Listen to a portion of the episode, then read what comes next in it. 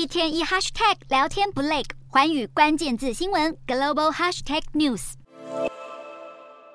国泰航空空服员歧视乘客不会说英语事件，在中国与香港之间持续发酵。国泰航空行政总裁林绍波二十四日中午用普通话第四次针对歧视乘客事件道歉。整件事的起因是中国旅客日前从成都搭飞机往香港时，听见三名空姐言语嘲笑乘客的英文程度，空姐嘲笑的过程被录下上传到网络，引发轩然大波。